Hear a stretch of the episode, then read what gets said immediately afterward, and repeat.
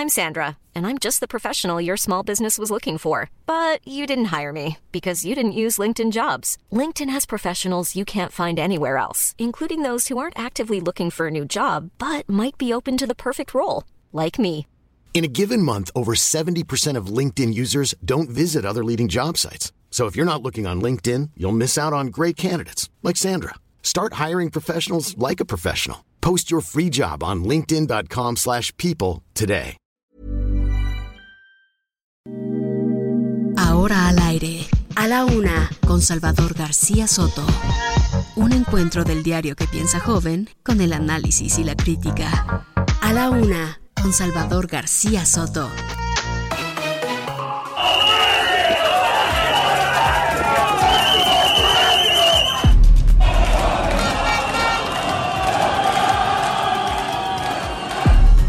negar la dispensa solicitada por el ciudadano Quirino Ordaz Coppel para colaborar con el actual gobierno de la República. Regresa. Al respeto. Oh, no manches. Tengamos en el gobierno del estado dos días de luto por esta tragedia y moños negros en todas las oficinas de gobierno por el mes de noviembre.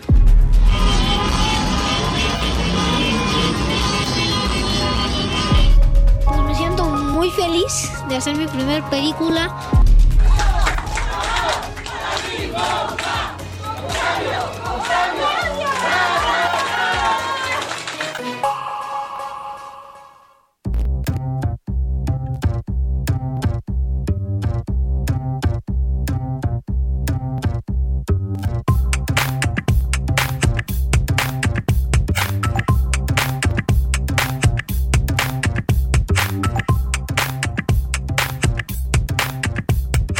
Una de la tarde con un minuto, una de la tarde con un minuto. Bienvenidas, bienvenidos a la una con Salvador García Soto en el Heraldo Radio. A nombre del titular de este espacio, el periodista Salvador García Soto, le saluda a José Luis Sánchez Macías y le voy a informar también a nombre de todo este gran equipo de profesionales que estamos iniciando la semana, el mes, el día, en fin.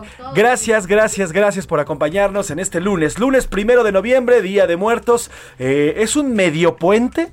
A las calles están un poquito vacías, eh, algunas oficinas no asistieron a trabajar, otras están haciendo home office, pero qué bueno que nos acompaña y yo le agradezco, de verdad le agradezco con todo el corazón que nos esté escuchando, que nos sintonice como todos los días. Y antes de comenzar con la información y con los saludos y todo lo que le queremos contar, quiero saludar a Priscila Reyes, compañera, productora, conductora y amiga sobre todo. Priscila Reyes, ¿cómo, ¿Cómo estás? estás? Qué, qué bien, que, eh, viniste muy bien disfrazado. José Luis viene de Catrín, déjame decirle. Viene de Catrín pintado, tiene pétalos y toda la cosa. Pétalos No de cierto, no cempasúchil. le voy a mentir, no es cierto. Pétalos de Nada. cempasúchil. Pero tú sí traes una playerita muy bonita, de una Frida. Catrinita. Es una Frida, es una Frida muerta, por supuesto, muy linda. Ya le voy a poner una foto. Y eso, así arrancamos, como bien dices. de color es, negro. Fíjate, inicio de mes, Sí. inicio de semana, inicio de nuestro Día de Muertos. No, bueno, estamos iniciando absolutamente todo. Bienvenidos Además- sean ustedes. Algunos están descansando, pero nosotros estamos trabajando para informarles. Exactamente. Además, también inicio de quincena. ¿Por qué no? Si usted recibió seguramente ayer la lanita o desde el sábado, espero que no se la haya acabado entre fiestas y demás. Hubo bastante movimiento este fin de semana, muchísima información, sobre todo, eh, pues en las calles. Las calles lucieron abarrotadas. Yo creo que Qué bruto, como no ¿eh? las veíamos en dos años ya prácticamente que se cumple este mes, justamente en noviembre se cumple dos años de la pandemia. Y más, déjame decirte que hay más. O sea, hace dos años usted sabe que la Ciudad de México es caótica, se satura, el centro de la ciudad ni se diga, pero creo que tiene hace más de dos años, ni siquiera de la pandemia, ni siquiera antes había visto las calles así. ¿Y por qué se lo digo? Porque yo tuve que ir al centro ayer. Qué bruto, estaba, de verdad que no podías ni pasar, no podías avanzar, todo el mundo estaba disfrazado, eso me encantó. Sí, está padre. Mucha gente se disfrazó para ir a ver el desfile y para estar, pues, ya sabe, ad hoc del Día de Muertos. Yo, yo el fin de semana salí, fui a, les decía, a una fiesta de, de disfraces y después fui a un, a un antro bar. Y pues mira, la verdad es que al, al antro que fui, las medidas les valieron tres Gorro, pepinos. Cacahuate. Haz de cuenta que el antro como el 2019, sin sana distancia, sin No. mesas este, restringidas, nada. Los centros nocturnos a, a morir. El centro ayer, eso sí, al centro ya no fui ayer. Yo tenía planeado una comida con mis papás. Ya no fui porque Ya no te sabía metiste, el claro. desfile que se iba a hacer. Sí, sí, sí. Pero eh, amigos y compañeros de Israel, escuchas que fueron al, al concierto de Alexandra Gravas, estuvieron muy Entre contentos. ellas y yo. Entre, tú- entre ellas tú, Priscila, estuvieron muy contentos y bueno, ya, la actividad ya a todo lo que da en la capital en este, pues ya inicio, penúltimo mes del año. Sí, y por favor, mire, ya sé que insistimos, pero es por su bien. La pandemia no ha terminado. No ha terminado, hay semáforo verde, usted se puede ir si quiere a un restaurante, pero la gente se sigue contagiando, ¿eh? Eh, ahorita, por ejemplo, les puedo contar el caos, no, no sé, de, de Ed Sheeran que está contagiado, Jason Momoa que están contagiados, estoy, estoy hablando de gente del entretenimiento, porque empiezan a rodar películas o a grabar eh, discos y ya se olvidan de todas las cosas que tienen que hacer, como el uso de cubrebocas, la sana distancia, y ese es el problema. Acuérdese lo que usted ya aprendió, por favor. Seguimos en pandemia. Cuando se acabe la pandemia, entonces ya sí, se relaja si Que usted quiere. esperemos sea pronto. Por lo pronto, eh, primero de noviembre de 2021 tenemos muchísima información por compartirle. Oiga, algunas tragedias que ocurrieron este fin de semana, como lo ocurrido con este joven Octavio Ocaña, que pues eh, en un, en un accidente, persecución, en un evento, un incidente muy extraño que comenzó a circular este fin de semana, falleció este joven de 22 años, un actor muy querido, oriundo de Tabasco, 22 años, muy extraño, Priscila, lo que ocurrió con este joven. Muy extraño y muchas versiones, José Luis, porque primero habían dicho que lo habían asaltado y después le fueron agregando poco a poco, ¿no? Él a bordo de una camioneta, lo vamos a, a contar con detalles más adelante, pero él a bordo de una camioneta, después agregaron que él se dio a la fuga, sí salieron videos en donde se ve que se dio a la fuga, después agregaron que traía un arma de fuego, él estaba manejando con un arma de fuego. Aquí la pregunta es como, ¿para qué sacas si te están persiguiendo una pistola si es que tienes una pistola? Como, ¿para qué la sacas? ¿Tú crees? Que ibas a accionar esa pistola. Entonces, hay mucha gente que está diciendo cosas. También habían dicho que había muerto porque termina, al darse en la fuga esta camioneta, termina impactándose. Y entonces habían dicho justamente autoridades que había muerto el actor dentro de su camioneta y resulta que después dijeron que no, que incluso había llegado al hospital y ahí fue donde eh, pereció. También eh, vinieron reportes toxicológicos donde al- aparentemente hay alcohol, hay marihuana. Entonces, la verdad, esta es una, una revoltura, pero sobre todo es una tragedia. Sí. Y pobre, tan joven, de verdad, este, este chico que conocíamos precisamente como, como Benito Descansa en Paz, Octavio Caña. Así es, fue enterrado hace un par de horas en Tabasco, de donde es oriundo. Iremos hasta allá para conocer eh, cómo fue este último adiós a este actor, a este joven actor. Y también le presentaré todo el caso, todo lo que se dijo, todo lo que fue surgiendo, porque hubieron imágenes, hubieron videos después. Yo te ahí un par de videos donde pues eh, mostraba todo lo contrario a lo que las imágenes evidenciaban al inicio. En fin, vamos a, tener todo el recuento de este caso que, bueno, pues ayer y el fin, todo el fin de semana movió a las redes sociales en nuestro país. Además, por si fuera poco, luta, luto estatal. En Puebla, una doble explosión ocasionó la muerte de al menos una persona y más de mil personas fueron evacuadas en San Pablo, Xochimehuacán. Allá en Puebla, una pues un ducto de gas que era gasichocoleado, estaban succionando ilegalmente el gas y provocó una explosión, hay una persona muerta. Afortunadamente los vecinos por la madrugada de este lunes reportaron el fuerte olor a gas y fueron evacuados. Eso permitió la pronta ayuda y el pronto socorro, permitió que la tragedia no se volviera mayor. Por lo pronto ya hay un luto en, en el estado de Puebla. Oigan, y escuchen esto, el Consejo de Seguridad de Naciones Unidas adoptó hoy por unanimidad el programa eh, de trabajo que presentó México. Justamente, país que este día ya asumió la presidencia rotativa de este órgano, ahí le dejamos este dato. ¿Qué tal? Y lo vamos a profundizar. Así es, México ya tiene por lo pronto durante un periodo la presidencia rotativa de este órgano del Consejo de Seguridad de Naciones Unidas y le contaremos de qué va, cuál es la importancia, por qué es importante que México esté al frente de este organismo y además qué es lo que propone nuestro país eh, estando en este Consejo de Seguridad de Naciones Unidas. Y por fin, integrantes de la CENTE, de la Coordinadora Nacional de Trabajadores de la Educación, quienes mantenían tomadas las vías del tren desde hace 91 días, tres meses necesito, se la echaron los señores allá en Michoacán. Fueron desalojados este domingo en un operativo de la Guardia Nacional y de la Policía Estatal. Los maestros fueron literalmente quitados y miles de millones de pesos en pérdidas de todas estas empresas que llevan sus productos y sus, sobre todo, productos primarios, productos de primera necesidad. Además, bueno, pues ya podrán circular a través de estas vías. Y alerta, la Conferencia de las Naciones Unidas habla sobre el cambio climático. Inició este domingo en Glasgow, ex Escocia, ya esta conferencia. Le vamos a platicar todos los detalles que de verdad créalo usted, cada vez está más revelador. No sé si lo vieron, pero durante el fin de semana se publicaron y en un momento les voy a decir en dónde está, en dónde está el link para que usted la liga, para que usted pueda descargar esta información. Se publicaron imágenes, José Luis, en donde científicos calculan eh, cómo va a repercutir este cambio climático en cuanto a las inundaciones dentro de ciudades, ¿no? Obviamente, las más afectadas son las que están más pegadas a, a las costeras es increíble porque tú ves imágenes de ciudades y le puedes ir deslizando de un lado a otro y se va convirtiendo justamente en una ciudad inundada y de verdad que esto es una realidad porque cada vez están haciendo cálculos más preocupantes. Ya no dicen, estamos a nadita, a nadita de que no podamos hacer nada al respecto. Así es, el, incremento de la temperatura global ha provocado que precisamente los, eh, los polos se estén deshielando.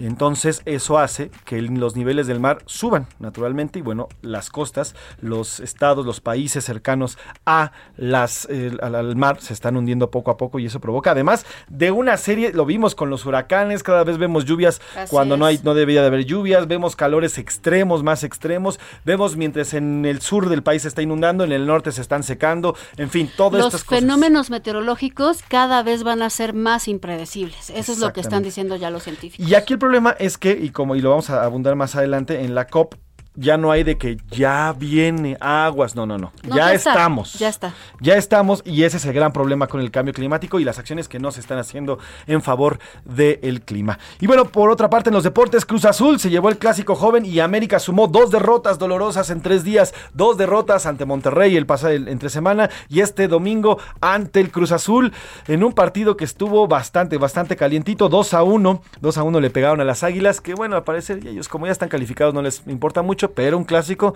un clásico siempre duele. Además, Joseph Urquidi hace historia, José Urquidi hace historia para el béisbol mexicano al obtener su tercera victoria en la Serie Mundial. Ni Fernando Valenzuela ni el Toro logró ese número. Eso nos va a platicar el señor Oscar Mota. Además, cada vez se acerca, ya estamos rasguñando la Fórmula 1 aquí en nuestro país. Hay cada vez más actividad, se ve cada vez más. La otra vez estaba viendo el viernes, me parece, Priscila, camiones de Ferrari. Camiones de Ferrari, sí, sí, donde ah, traen pues los sí, porque ya está llegando todo. Sí, a través de circuito rumbo hacia el autódromo. Sí. Eh, y toda la gente es maravillada viendo por claro. el caballito amarillo y todo. En fin, Oscar Mota nos va a platicar de todo lo que viene en esta jornada, todo lo que ocurrió este fin de semana y todo lo que viene también para esta semana en el ámbito deportivo. Como ve, tenemos muchísima información, mucho que ha surgido, más lo que salga dentro de las próximas eh, dos horas que, dura este, este gran programa a la una con Salvador García Soto. Eh, habiendo dicho esto, vamos a la pregunta del día. Por que como siempre le hemos dicho, este programa es nada, absolutamente nada sin usted y lo hacemos siempre por y para usted. Te estamos escuchando. Esta es tu opinión. Y también, como siempre le decimos, es que no es una, nos encanta preguntarle muchas cosas. Son dos hoy las preguntas en medio de la conferencia de las Naciones Unidas sobre el cambio climático que le estábamos hablando hace un momento. Los principales líderes del mundo, como Joe Biden, pues surgieron a tomar medidas, pero ya, ya no es un plan para años que siguen, ¿eh? es ahorita lo que se tiene que hacer porque el cambio climático pues está devastando al mundo. La pregunta es para usted. ¿Usted toma decisiones para evitar la contaminación y el cambio climático? En otras palabras, ¿a usted ya le cayó el 20 de esto o todavía no? Primero, ah, sí, me preocupa el mundo, el, el, mundo que sobre todo le dejaré a mis hijos. B, apenas lo estoy haciendo, apenas me está cayendo el 20. C, no, no he cambiado en nada mi forma de vivir. Y sea honesto, porque este es un ejercicio muy interesante. Hay muchas personas, mire, cuando empezó la pandemia, si usted lo recuerda, em, mientras las autoridades todavía no nos decían que estuviéramos en, en cuarentena y nos aisláramos, nosotros lo hicimos porque tomamos conciencia de la situación mundial. En esta ocasión, este es un tema en donde le pregunto, ¿usted ya está empezando a tomar acciones? Porque esto es una realidad y está sucediendo ya. La segunda pregunta, oigan, ayer se llevó a cabo justamente este desfile de Día de Muertos en el centro capitalino. Espectacular, asistieron más de un millón de personas. Primero empezaron a decir que no habían llegado al millón. ¿Qué? No, hombre, se fueron más de un millón de personas. Hay unos que están diciendo un millón, otros un millón 300 mil personas, o sea, de verdad muchísimas, y era increíble. Pero a muchos se les olvidaron las medidas de sanidad. ¿Cree usted que se debe de haber hecho este evento con tanta asistencia? ¿O que se debió de haber prevenido a la gente de tomar sana distancia? Bueno, sana distancia es difícil cuando eres un millón trescientas mil personas, pero el cubrebocas, el uso de cubrebocas, ¿no? A, sí, ya era hora, estamos en semáforo verde. B, es para quien quisiera ir. C, no, no debió de haberse hecho. Ahí están las respuestas. El teléfono WhatsApp para que nos mande sus mensajes: 55 18 41 51 99. Y lo puede hacer eh, vía de texto o también vía de voz porque nos encanta escuchar su voz. Me encanta, nos encanta escucharlos. Ayer, por fin, por cierto, ayer por la, ya por la noche, yo en la mañana recibí algunos mensajes de la gente que acudió al concierto de Alexandra Gravas, agradeciéndonos a, todo el equipo de la UNA. Gracias a ustedes por escucharnos y por, y por formar parte de esta comunidad que la verdad es que nos encanta leerlos, nos encanta escucharlos, nos encanta que estén ahí del otro lado, sabiendo que les estamos hablando y que nos ponen, que nos ponen atención, que nos regalan, Priscila, un ratito, dos horas de su vida, porque eso, el tiempo, es algo invaluable. no se puede no se puede evaluar y al final es algo importantísimo. Gracias de verdad. Ya están las preguntas, escríbanos, mándenos voice note y habiendo dicho esto, y ya sin más, arrancamos a la una con Salvador García Soto en este lunes, lunes primero de noviembre. Vamos a darle con la información. Irregularidades. La Auditoría Superior de la Federación detectó un daño patrimonial por 177 millones de pesos en la Benemérita Universidad Autónoma de Puebla durante el ejercicio de 2020. A la baja. Especialistas en economía del sector privado disminuyeron su expectativa de crecimiento del PIB de México de 6.20 a 6%. Tragedia. El fotoreportero Alfredo Cardoso Echeverría murió este domingo en el hospital donde se encontraba tras haber sido víctima de un ataque el jueves pasado en Guerrero. A la cárcel. Dos personas fueron detenidas por su presunta participación en el homicidio del exdiputado del PAN Fernando Palma en 2020. Avanza cifra. El mundo rebasó este fin de semana los 5 millones de contagios por COVID-19 a dos años de que fuera detectado el primer caso en Wuhan, China. Una de la tarde con 16 minutos, una de la tarde con 16 minutos. Vamos en este instante, vamos hasta la ONU porque el eh, embajador de México ante la Organización de Naciones Unidas, el señor Juan Ramón de la Fuente, ex rector de la UNAM, por cierto, está hablando sobre esta toma, está, está asumiendo México el Consejo de Seguridad de la ONU. Vamos a escucharlo.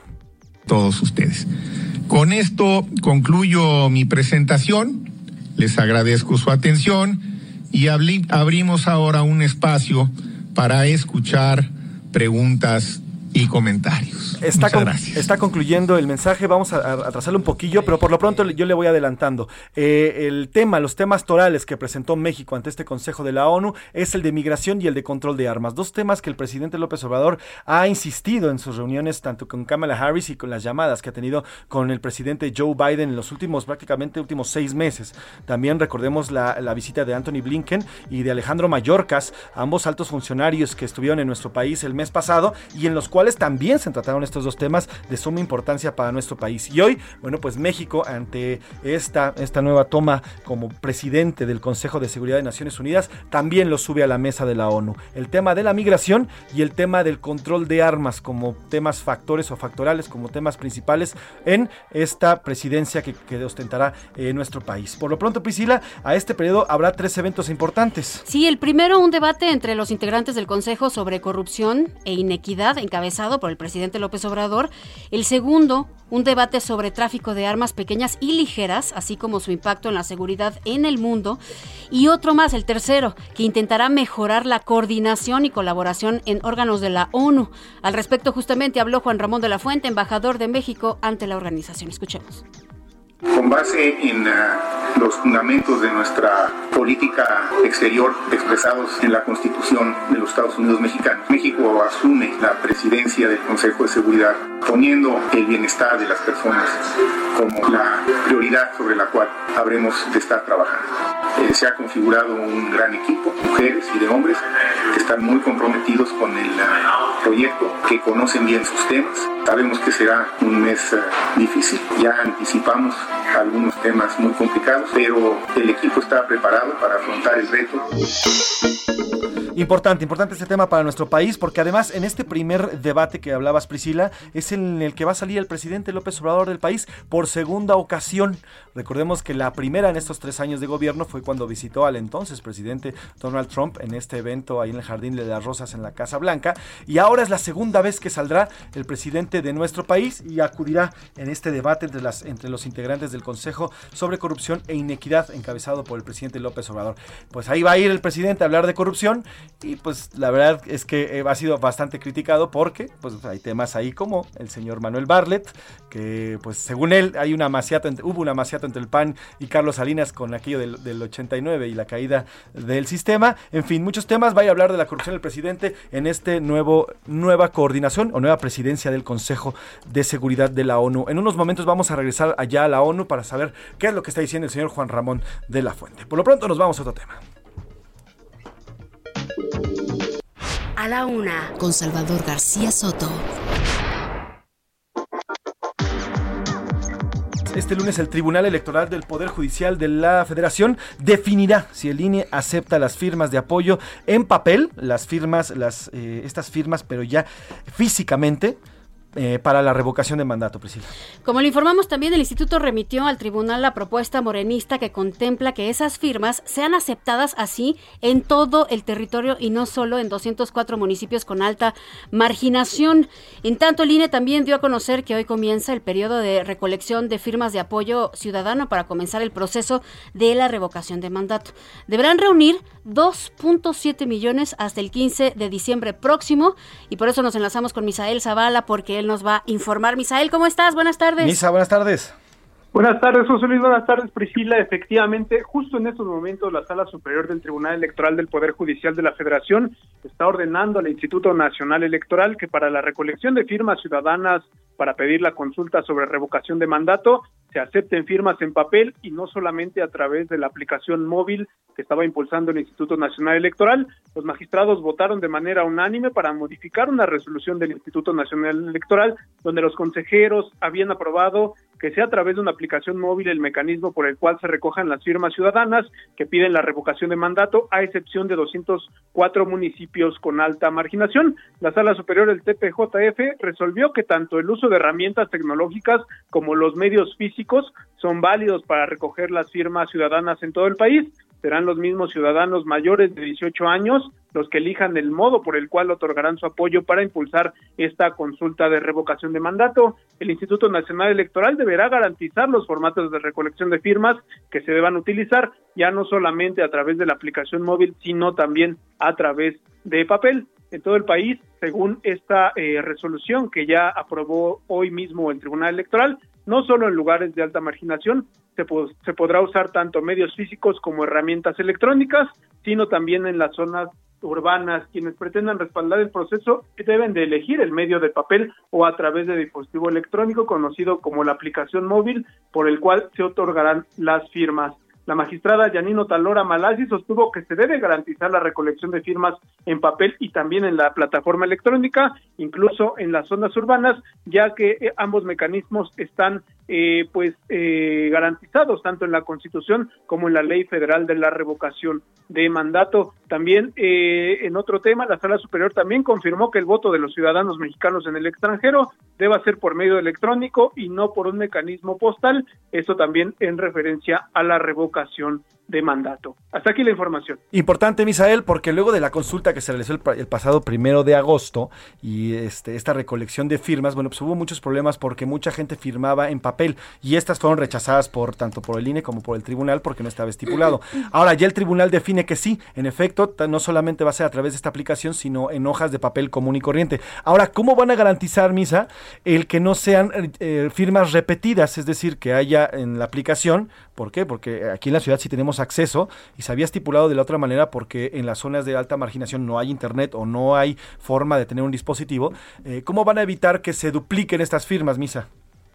Precisamente, José Luis, también los magistrados pidieron al Instituto Nacional Electoral que sean minuciosos en la revisión de estas firmas ciudadanas, ya que, eh, pues bien, como lo comentaba Priscila, pues se tiene poco tiempo para la recolección de estas firmas, pero también, eh, pues se tiene poco tiempo para la verificación de las mismas. Ahora, con esta situación, eh, pues de aprobar también en medios físicos en papel, pues viene también a ser una carga más para el Instituto Nacional Electoral para la recolección de las firmas, ya que esta resolución pues será en todo el país, pero los magistrados pidieron precisamente José Luis que sean minuciosos en esta eh, pues en esta verificación de las firmas ciudadanas. Pues estaremos pendientes, Misael Zavala, gracias por tu reporte y está confirmado. Entonces se aceptan los dos métodos. Que tengas buena tarde, Misael. Gracias, José Luis. Buena tarde. Todo esto recordemos en cuanto a la revocación de mandato que se celebrará el próximo, el próximo año. Eh, vamos a ir a una pausa, Priscila Reyes. Al regresar vamos a platicar de este tema, de eh, este joven Octavio Caña y el extraño caso en el que se murió este fin de semana. Por lo pronto, música. Música, ¿y qué creen? Debutamos semana. Esta semana la programación musical será una ofrenda, una ofrenda gigante a todos los artistas que se nos adelantaron y que vamos a honrarlos y hacer que vengan a la cabina. Así es que la cabina va a estar, pero bueno, llena. Eso. con Copal y Vamos a debutar con Selena, esta reina del Tex-Mex que el 31 de marzo de 1995, si usted recuerda, fue asesinada por Yolanda Saldívar. Esta es Carcacha. Vamos a una pausa. no dejes de tambalear. Carcacha, poco a poquito, no nos vayas a dejar. Carcacha, paso pasito Escuchas a la una con Salvador García Soto. En un momento regresamos. Sigue escuchando a la una con Salvador García Soto. Ahora, la rima de Valdés o de Valdés, la rima. La calaca se ha llevado a Salvador García Soto, pues entre tanto alboroto, la columna se ha quebrado. Sin columna se ha quedado nuestro señor periodista. Serpientes y escaleristas no lo verán más aquí. Él dice adiós, ya me fui hacia el mundo espiritista. Los curuleros también, en tremendo guitarrazo, recibieron el sablazo de la muerte así, recién. La muerte le dijo, ven a Paulita, lo sentimos. En su féretro la vimos, pues sufrió muerte de cuna exactamente a la una en la radio la perdimos. También murió José Luis, que dando noticias buenas, descansa en paz. ¡Ay, qué pena! Y se chispó en un desliz. Le quedó una cicatriz porque le echó la pelota al pobre de Oscar Mota y se nos fue de un infarto. El público ya estaba harto por tan tremenda derrota.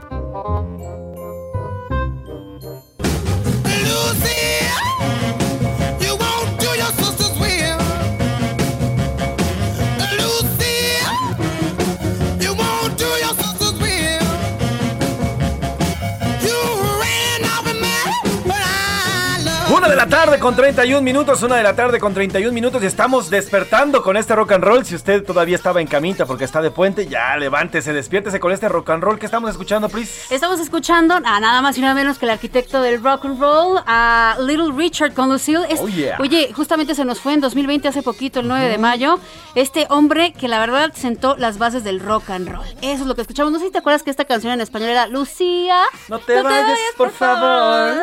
Sí, sí, sí. Oye, antes de, continuar, deja de mandarle un abrazo a nuestro queridísimo Héctor, que hace las rimas.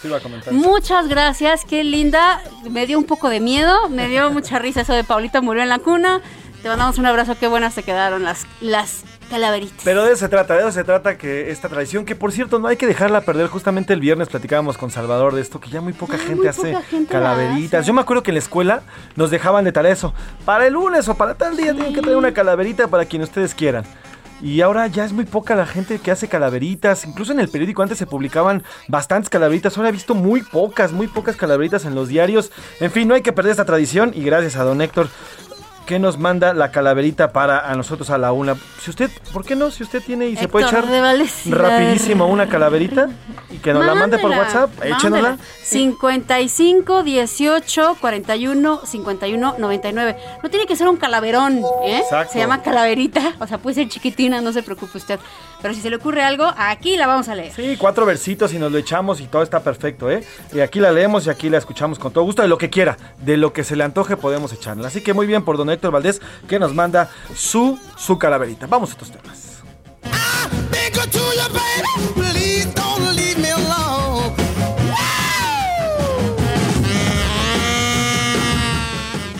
A la una, con Salvador García Soto. Oiga, esta, eh, esta mañana, cerca de las 11, 10 y media, 11 de la mañana, fue enterrado. Eh, le dieron el último adiós a Octavio Caña, quien eh, se volvió famoso, era un joven muy famoso, se volvió famoso por interpretar a Benito en la serie Vecinos de la televisión mexicana. Fue despedido en el recinto del Memorial de Villahermosa, Tabasco. ¿Te parece, Pris, si primero escuchamos cómo fue ese entierro y ahorita platicamos del caso? Armando de la Rosa, corresponsal en Tabasco, nos cuenta cómo fue este último adiós a este joven, joven de 22 años que perdió la vida en Cuautitlán Izcalli este fin de semana. Armando, cuéntanos, buenas tardes. Así es, este, muy buenas tardes, este, Priscila José Luis. Pues bueno, pues como ustedes ya lo mencionan, pues ayer por la noche llegó precisamente el cuerpo del actor a la ciudad de Villahermosa, fue recibido por miles de personas, hicieron una caravana hasta el recinto memorial de la ciudad de Villahermosa y pues minutos después de las 10.30 de la mañana finalmente el actor fue enterrado en el recinto memorial de la capital tabasqueña. Al respecto, el padre del actor que personificó a Benito Rivers, pues bueno, pues permitió el acceso a los medios de comunicación eh, precisamente al entierro, solamente pidió eh, discreción, pidió respeto al momento de la misa de cuerpo presente y al momento precisamente del último adiós que le dieron eh, los familiares y amigos del actor en la sala número 3, donde tuvieron un momento para despedirse de él. Eh, posteriormente, pues, bueno, pues lo sacaron de esta sala, lo llevaron a los terrenos de este recinto memorial y ahí lo enterraron. Eh, al respecto, pues bueno, pues este antes y después del entierro, eh, los familiares y amigos del actor lo despidieron con un minuto de aplausos, más de un minuto de aplausos y porras, y lo curioso del caso es que decían, viva Benito, Benito eres grande, y pues más que nada se referían a él como Benito y no tanto como Octavio, y bueno, vamos a escuchar parte del último adiós que le dieron sus familiares y amigos.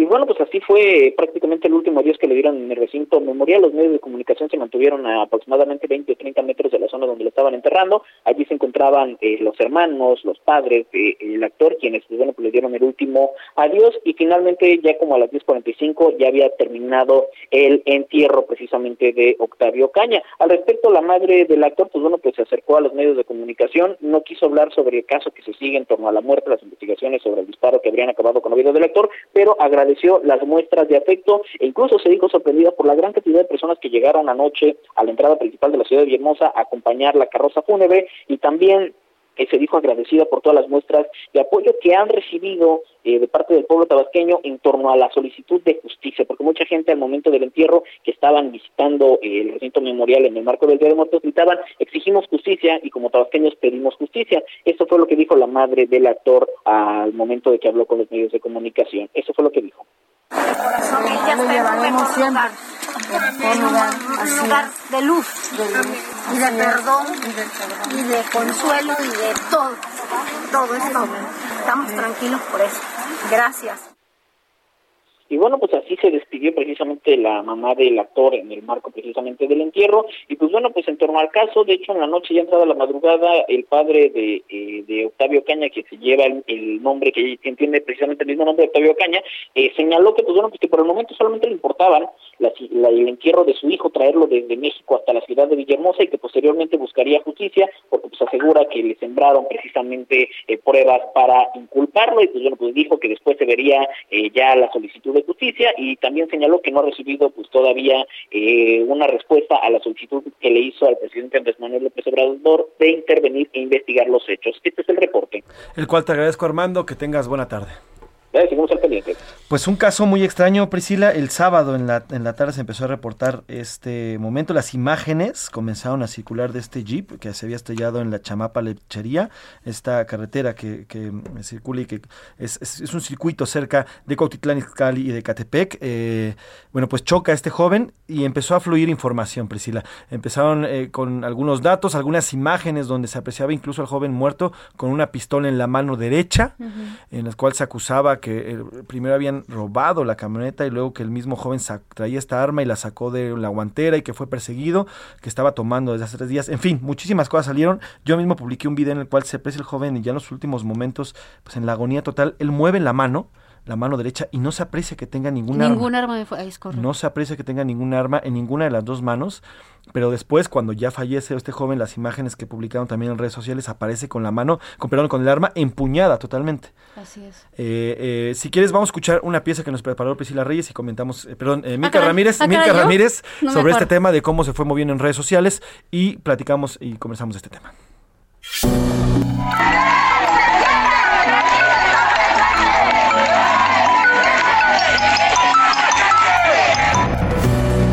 Así, entre porras, aplausos, música y con exigencias de justicia, fue recibido este domingo en Tabasco, de donde era originario, el cuerpo del actor de 22 años, Octavio Ocaña. Según la Fiscalía del Estado de México, el joven habría perdido la vida tras recibir un impacto de bala en la cabeza, mismo que él se habría dado tras huir de oficiales quienes le marcaron el alto, lo que inició una persecución en la autopista Chamapa-Izcalli. De acuerdo con declaraciones del copiloto y amigo del actor, que constan en las carpetas de investigación, los jóvenes llevaban varios días bebiendo y cuando los oficiales les marcaron el alto, Ocaña habría decidido huir. En medio de esta persecución, el actor habría sacado un arma de la guantera, misma con la que se disparó accidentalmente, versión que su padre, Octavio Pérez, desmintió. No había ni drogas ni alcohol como se estaba manejando. No, amigo, no preguntas mamadas. Me quitaron parte de mi vida. Eso es todo. Hay dos personas que están detenidas que ya habían... Nada que ver, venía con él, son amigos míos y lo cuidaban. Como ellos también lo cuidaban. El cuerpo del joven actor que dio vida a Benito Rivers en Vecinos fue velado ayer en Galloso de Santa Mónica en el Estado de México para después partir al recinto memorial en Tabasco, donde su familia y amigos le dieron un segundo velorio. Ahí su madre agradeció todas las muestras de cariño para su familia. Gracias por tanto amor. Ni él se lo espera tanto amor. Lo está viendo el amor infinito de toda la gente.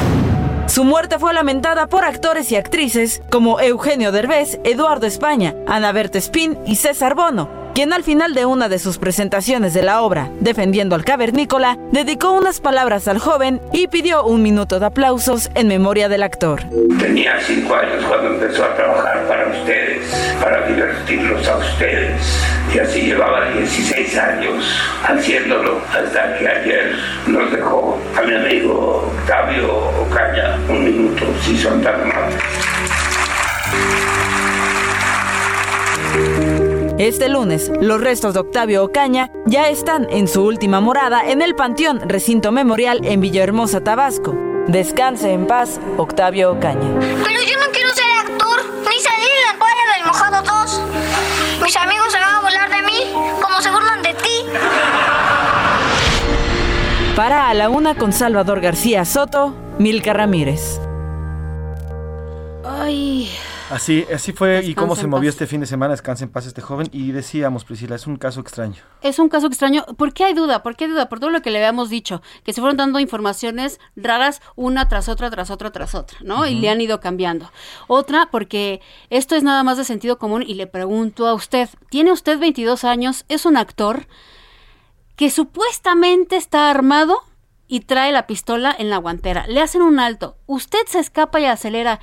¿Y cree usted que va a sacar la pistola porque pretende disparar, o sea, ponerse a tiros contra la policía? Si me explico, eso es, ok, sacas el arma, ¿para qué? ¿Le vas a, le vas, vas a valer a la policía?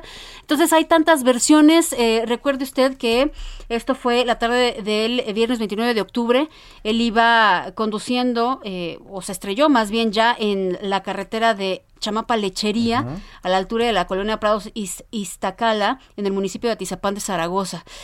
Y pues otro comentario también, eh, cuando llegó a Villahermosa eh, eh, fue, eh, fue espectacular porque muchas de las personas que estaban celebrando justamente Día de Muertos se unieron a los que estaban esperando que llegaran sus restos e hicieron una caravana, José Luis, enorme, Sí. enorme para recibir sus restos y llevarlos ya a acompañar justamente en donde iba a ser nuevamente velado para después ser eh, eh, pues despedido. Entonces, esas son cosas impresionantes. ¿Y por qué existe la duda? Porque pues lament- lamentablemente en este país ocurren estas cosas y siempre se duda y hay una muy mala imagen de las autoridades. Y nada más le voy a dejar un caso. Hace unos años, en eh, la familia a la que pertenezco, justamente pasó un caso, mire, igualito, de un familiar que eh, evidentemente no era delincuente, eh, no, tenía, no tenía arma, no nada, y de repente recibimos la, la- la noticia eh, de parte de, de- de- de autoridades que había muerto porque en una persecución venía con un amigo y en una persecución pues sacaron armas y los habían disparado y los rafaguearon. Estaba la camioneta rafagueada y murieron estas dos personas.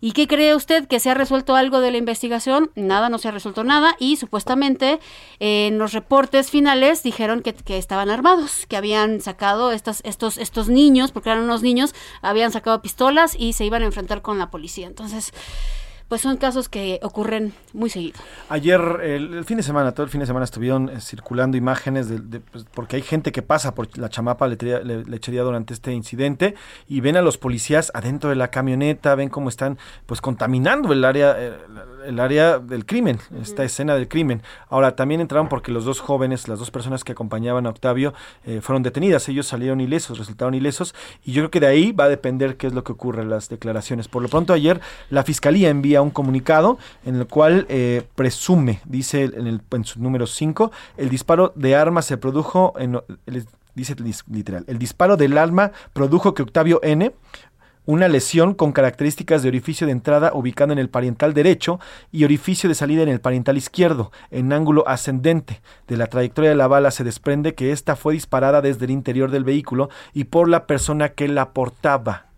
En su declaración ante el Ministerio Público, uno de, los policías municipales que viajaba en la unidad oficial que realizaba la persecución de la camioneta que conducía a Octavio, declaró que luego del impacto de esta, él y su compañero se acercaron a la unidad y encontraron en el asiento del conductor a una persona con una lesión en la parte derecha de la cabeza, misma que se encontraba aún con vida y empuñaba un arma de fuego en la mano derecha. Por protocolo, esta arma le fue retirada al conductor para posteriormente ponerla a disposición del Ministerio Público con la debida cadena de custodia.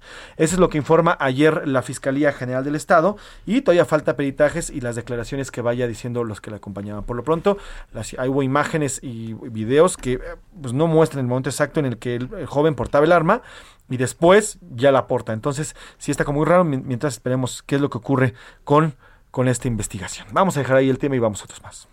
A la una, con Salvador García Soto.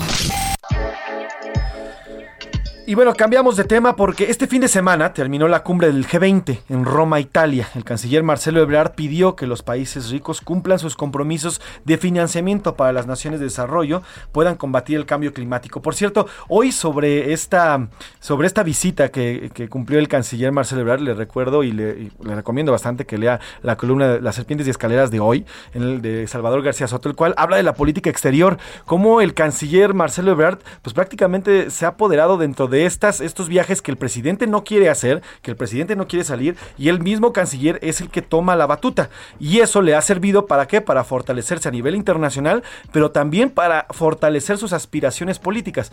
Está muy muy buena la columna del día de hoy en política exterior. Presidente ausente, canciller presente, la titula eh, eh, Salvador García Soto en sus serpientes y escaleras. Mientras tanto, Pris. Pues justamente de, de esta cumbre, Marcelo Ebrard la consideró exitosa al tratarse de temas migratorios, de vacunas y los líderes acordaron el reforzar el tema del calentamiento global a 1.5 grados, aunque la descarbon- descarbonización se cumpliría a mitad de siglo, más o menos que son los cálculos. Por eso es que están diciendo tanto que las acciones deben de hacerse ya en carácter de urgente, no en uno, dos, tres años. Pero altos mandos de la ONU advirtieron de un aumento en el nivel del mar, lo que le estábamos comentando, olas de calor mortales y daños en los ecosistemas.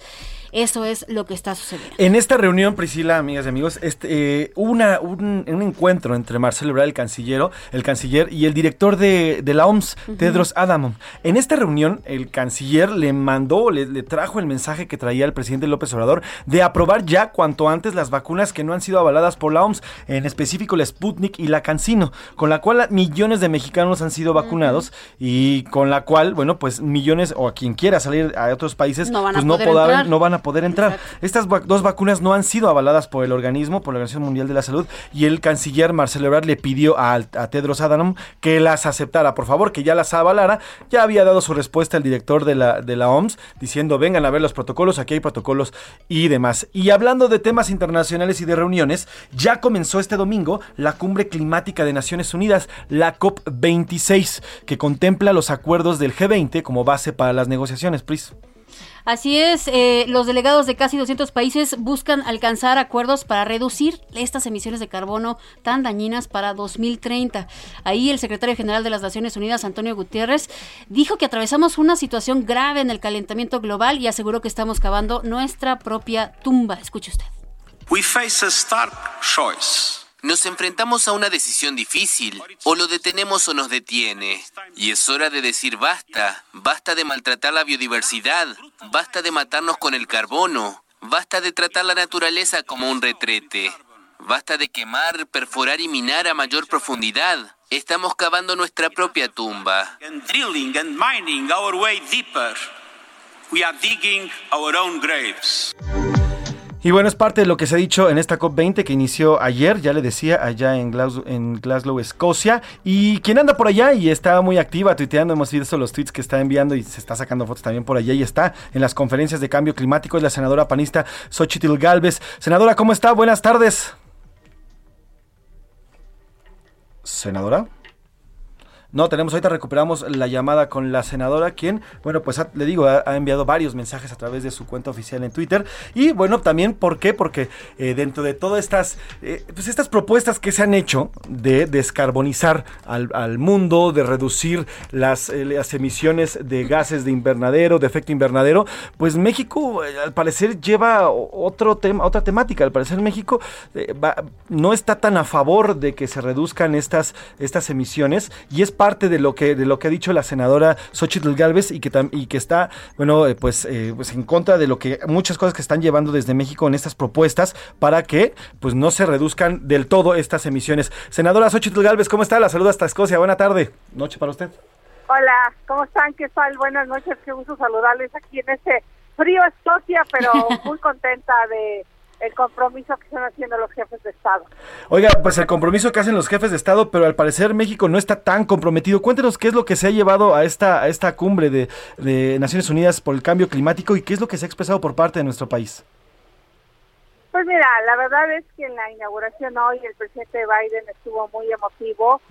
Primero ofreció una disculpa por lo que hizo Trump de retirarse del Acuerdo de París. Obviamente el primer ministro Boris Johnson pues habló del eh, héroe escocés James Bond y dijo que pues esto no es una película de ciencia ficción, esto es real, el reloj está en marcha y si no hacemos algo pues el planeta está en serio peligro y pues qué cuenta les vamos a dar a nuestros hijos y a las próximas generaciones. Por su lado, el presidente Biden dibuja algo que debería de tener preocupado a México, asegura que en 2035 la energía generada en Estados Unidos será libre de carbono y también asegura que para el 2030 los coches, el 50% de automóviles en Estados Unidos serán eléctricos. Y obviamente esto contrasta con una carta de la Embajada de México al enterarse que se va a privilegiar la compra de coches fabricados en Estados Unidos. ¿Por qué? Pues porque obviamente parte de la estrategia es que estos coches se fabriquen con energía limpia. La Ford, la General Motors han establecido compromisos eh, RE100, que son empresas responsables con el medio ambiente. Y si, y si en México las vas a obligar a comprar energía que proviene de combustibles fósiles, automáticamente las sacas de este enorme mercado que anuncia Estados Unidos que tendrá. Por su parte, el primer ministro de Canadá, Trudeau, dice claramente que vendrán impuestos a los combustibles fósiles. Lo dice con todas sus letras.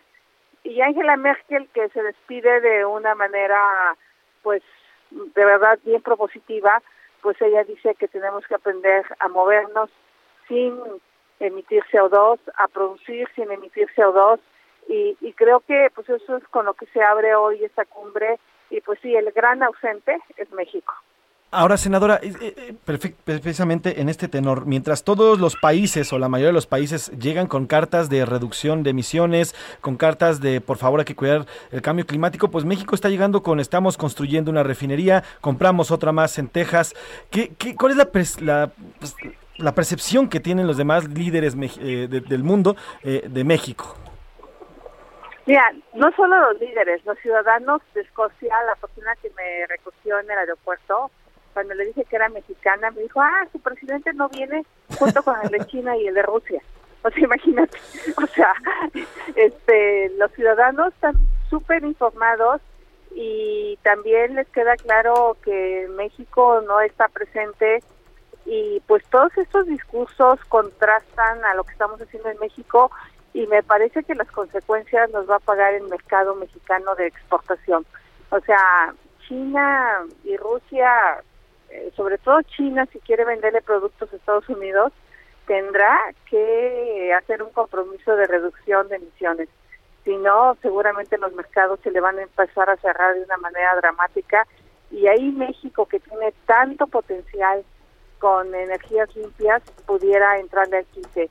Creo que el presidente eh, Andrés Manuel López Obrador lo va a acabar entendiendo en el momento que se rechace esta reforma energética, porque estoy segura que se va a rechazar en la Cámara de Diputados, en caso remoto, seguramente de los senadores, porque no solo es que quiera hacer de la CFE un monopolio, esto va más allá. Esto habla del futuro de nuestros hijos, habla del futuro de México, de, de sacar a México del concierto internacional hacia donde va el planeta, que es hacia las energías limpias. Entonces, estoy segura que esta pesadilla va a terminar y México va a regresar a ser uno de los países que contribuyan a combatir el cambio climático. Pues estaremos pendientes, apenas inicia esto, senadora, y le parece si hacemos contacto en los próximos, en el próximo día para ver de qué va y qué es lo que se dice, ¿me parece? No, hombre, me su reportera. Eso. senadora Xochitl Galvez, gracias y le mando un abrazo hasta allá, un abrazo calientito hasta allá, hasta eh, Glasgow, a Escocia. Muchas gracias. Hasta luego, senadora Xochitl Galvez, senadora panista. Vamos a ir a una pausa, Priscila, y regresamos aquí en A la Una con Salvador García Soto en este lunes primero de noviembre. No se despegue. Escuchas A la Una con Salvador García Soto. En un momento regresamos. Ya estamos de vuelta con A la Una con Salvador García Soto. No sé qué tienen las flores, llorona las flores del campo santo. No sé qué tienen las flores, llorona, las flores del campo santo. Que cuando las mueve el viento llorona, parece que están llorando. Que cuando las mueve el viento parece que están llorando. Ay, de mi llorona. Dos de la tarde en punto, dos de la tarde en punto. Estamos en A la Una con Salvador García Soto, a nombre del periodista y titular de este espacio, Salvador García Soto. Le saluda José Luis Sánchez Macías y le voy a informar. Y qué canción, qué gran canción. Una de mis favoritas, definitivamente, con Chabela Vargas. Priscila Reyes, ¿cómo estás? Se nos fue. Muy bien, querido José Luis. Se nos fue pero... Eh, Rapidísimo, ¿verdad? Como puente. Así como, fin de semana se nos fue. Como puente, sí. Pero bueno, ¿sabes, ¿sabes por cierto quién tiene un gran hablando de puente? ¿Quién? Los diputados. Ah, Parece sí, que esas prácticas, esas prácticas nunca se van a acabar, ¿eh? Ya hablábamos que los puentes, que te acuerdas que les conté de Ciudad del Carmen, que son los más grandes del país, el Zacatlán y la Unión, ya hablábamos que eran los más grandes. No es cierto, los más grandes también lo habíamos dicho. Los más grandes puentes en México son los que se toman los diputados. Bueno, nada más ahí te va. Se fueron el jueves. ¿Cuándo crees que regresan a chambear? Tú nada más, ¿cuándo le pones? Échale, échale ¿Se fueron desde el jueves? ¿Desde el jueves, en serio? Fue, fue su sesión y vámonos. Pues pon tú que el miércoles. ¡Ah, barato! Milka Ramírez, bienvenida. Hola, José Luis. Hola, Priscila. Barato, barato un puente de los diputados. ¿Cuántos echaron? Híjole. Calcula. No sé, no sé, unos Si ya lo leíste, baratito, olvidas, baratito. olvídalo. No, no lo he leído, unos 50 mil pesitos. No, no, no, me refiero a tiempo, a tiempo, a tiempo. ¡Ah, tiempo! Se fueron desde el jueves, ¿cuándo crees que tú ya trabajaste en el Senado en algún momento. ¿Cuánto crees? No sé, cinco o seis días. Van a regresar hasta el jueves. Hasta el jueves 4 de noviembre regresan a chambear los señores diputados porque seguramente se cansaron bastante. y esas viejas prácticas nomás no se terminan. Descansan 4. más, descansan más que el Javi. Mire, este es un chiste local, se lo voy a contar. Javi es nuestro operador que está casi todos los días con nosotros. Pero, ay, todos quisiéramos tener su chama porque. Se toma días, se toma días. Descansa, descansa el Gaby, lo queremos, le mandamos un O sea, se aplica de, no, es que mi mamá hizo pan de muerto, voy a Es que me- descansar. no, es que me voy a ir a cortar el cabello. Ya, calma, calma, lo queremos muchísimo. Oye, Sí, claro. rapidísimo, porque estamos escuchando a Chabela Vargas con La Llorona. Si usted apenas nos está sintonizando, esta semana estamos presentando como ofrenda canciones de puros artistas que se nos adelantaron. Y obviamente porque pues es el Día de Muertos, el día de hoy. Y los queremos recordar y queremos que estén con nosotros en cabina. Así es que estamos escuchando ahorita a la fabulosa Chabela Vargas, mexicana por adopción, costarricense, porque ese es el acento de los de Costa Rica. Murió a los 93 años. Una extraordinaria mujer que lo que hizo fue, ella sí, era una intérprete. Eso era lo que hacía, Sí. interpretaba las canciones como nadie. ¿eh? Las canciones con Chabela Vargas no suenan como en ninguna otra versión. Ella era costarricense de nacimiento y mexicana porque se hinchó su ch- gana. Cada gana, Así decía es ella. correcto. Los mexicanos nacemos donde se nos hincha nuestra Cada gana. gana. Así que ella era, y fue una de las artistas que la verdad sí me hubiera gustado ver en vivo. Sí, Me hubiera encantado verla en vivo, eh, eh, cómo, cómo ella eh, pues, interpretaba estas canciones, cómo se metía en las canciones. Oye, y te voy a decir una cosa, durante muchos años en México fue, hay que decirlo, ¿eh? Desatendida, desatendida Chabela Vargas, olvidada, eh, no, no lo que representaba, pero sí en cuanto a las contrataciones para dar eventos en vivo, porque Chabela Vargas pues tomaba... Eh, pero no es, eso no era todo, le voy a contar la verdad y creo que usted ya lo sabe, porque tenía ciertos amoríos con eh, muchas mujeres muy bellas, pero de diferentes ámbitos, incluyendo la política. Entonces, digamos que sí, la, la censuraron, la trataron mal, y fue Pedro Almodóvar quien la rescató en sus últimos días y se la llevó a Europa para que Chabela Vargas llegara hasta París. Imagínese usted eso. Y Chabela Vargas, pues dio, dio sus últimos conciertos por allá. Una extraordinaria mujer, la. Sí, la verdad es que quien la rescató fue Pedro Almodóvar y también Jesús Rodríguez, eh, quien fuera diputada, también ella para, como parte de Ya este rescate, ah, ya aquí en México también la, pues la regresó a los escenarios, Jesús Rodríguez. En fin, una gran artista, por cierto, vean su documental en Netflix, Chabela se llama, muy bueno también, buenísimo y ¿eh? narra bien, bien su vida y esta parte que dices tú bien, que algunos políticos iban con sus esposas Sí. y Chabela les echaba el ojo. Ella, en estos años dorados de, de, de, de Acapulco, ella tocaba mucho por allá y entonces no sabe, era una coquetería y una seducción de las mujeres más hermosas, pero también de las más poderosas y pues eso no les gustaba obviamente a la, gente que estaba arriba, ¿no? Pues otra más homenajeada en esta mega ofrenda musical que hoy nos propone y durante toda esta semana Priscila Reyes nos propone. Suban la Chabela. El que no sabe de amores llorona, no sabe lo que es martirio. El que no sabe de amores llorona, no sabe lo que es martirio. A la una, con Salvador García Soto. Ya transitamos la primera hora en este lunes, lunes eh, primero de noviembre.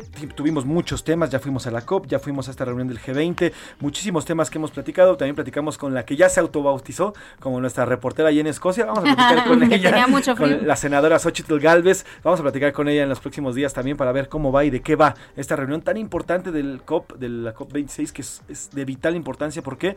Porque nuestro mundo, nuestro planeta está en una emergencia total, ya está en un caos, ya no se puede seguir así y solamente ellos, los que están al frente de las naciones, son los que van a tomar las decisiones. Mientras tanto, aquí en México, y tenemos temas muy importantes para tocar el día de hoy, en Puebla, iremos a Puebla, porque una explosión, una fuerte explosión, le voy a poner los audios, sorprendió al pueblo de Xochimehuacán, Puebla, eh, luego de que hubiera una fuga de gas, una amplia fuga de gas provocada por el gachicoleo allá en este estado. No que ya se había acabado, no que ya no había guachicoleo y gasichicoleo, pues, pues vine.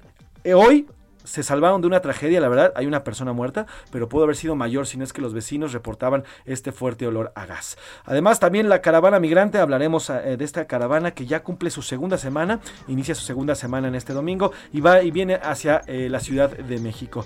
Y este domingo eh, también en una, pues en una lamen- Lamentable noticia, murió el fotoperiodista Alfredo Cardoso, quien fue baleado el viernes en Acapulco Guerrero, este fotoperiodista muy querido allá en eh, Guerrero, a 15 días del gobierno de Evelyn, Evelyn Salgado Pineda. Y analizaremos también con la internacionalista Lila Beth por qué el presidente López Obrador se desentiende de la agenda internacional. Esta columna que ya le comentaba de Salvador García Soto, Las serpientes y escaleras de hoy, que habla de un presidente que pues, es poco visto en el mundo.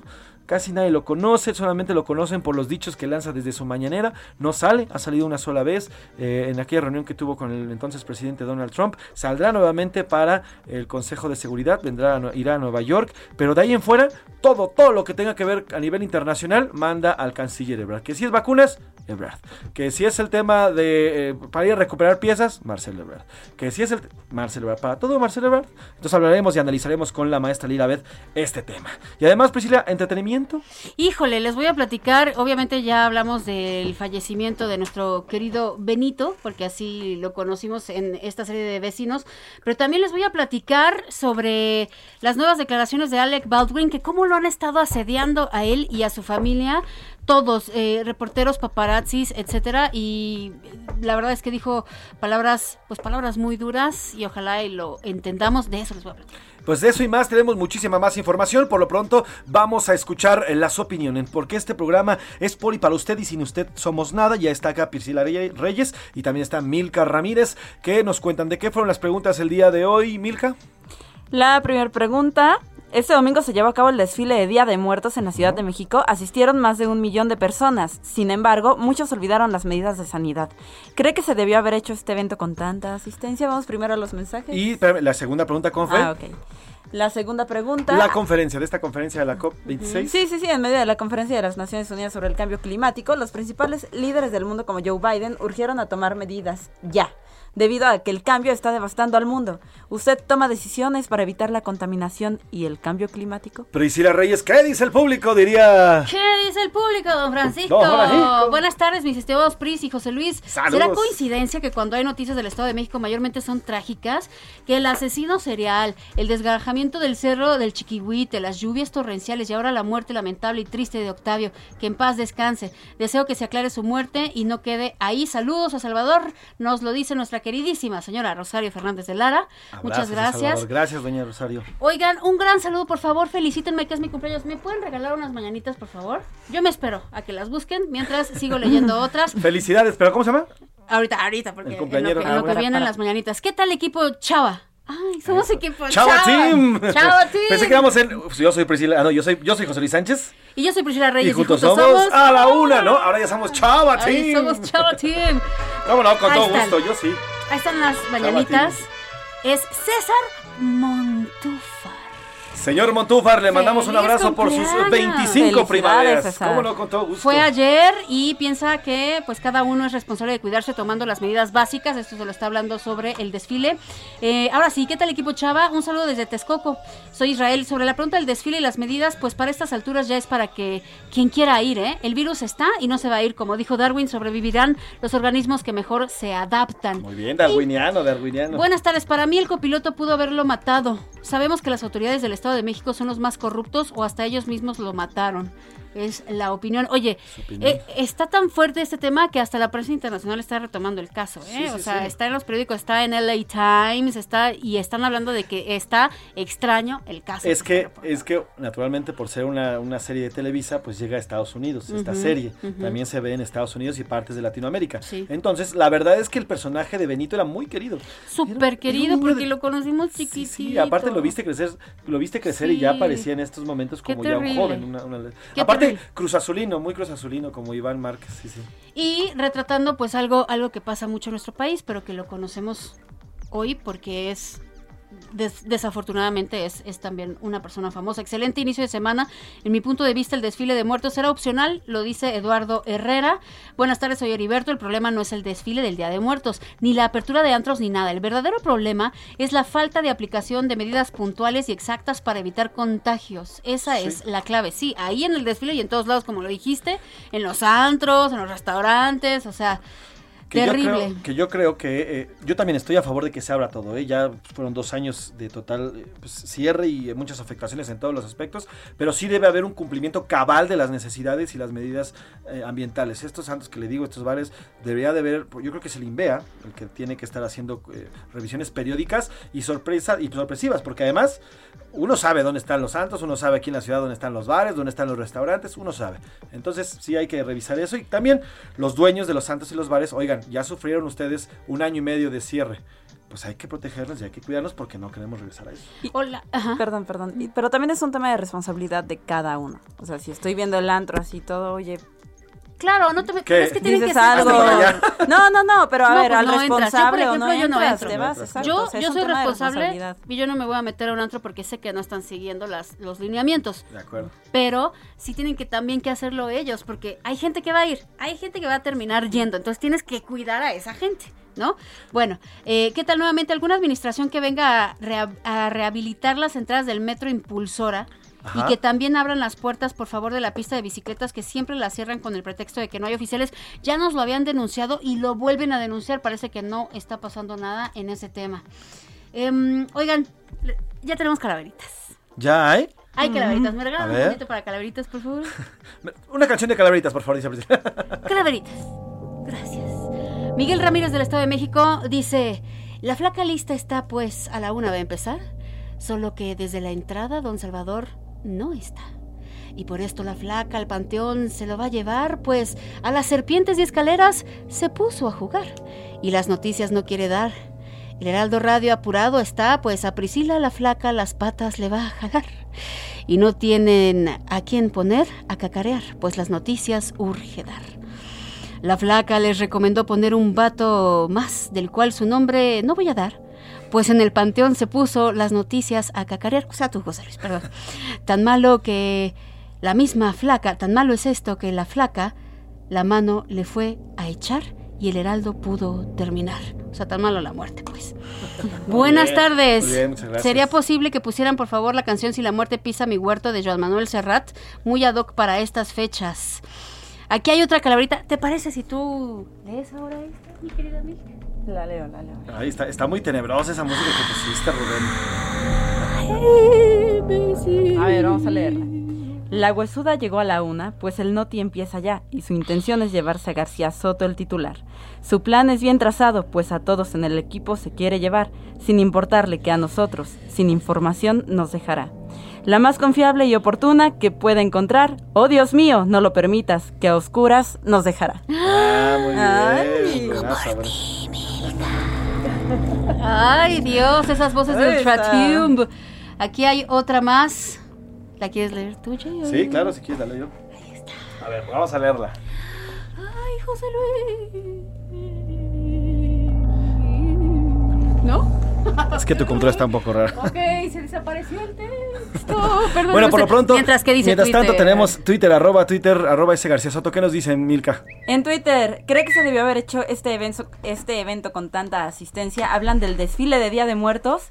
El 68% dice que no, que no debió realizarse. El 13% dice que sí, que hay semáforo verde. Y el 19% dice que era opcional. Sí. Y en la segunda pregunta, si usted toma acciones para cuidar al mundo, el 66% dice que sí, que le preocupa el mundo, el 19% que apenas lo está haciendo y el 15% que no, que no ha hecho nada y no ha cambiado. Uf, qué fuerte dato, qué fuerte dato. Ahora sí, a, ver, ya tenemos aquí la calabrita, así que la leemos.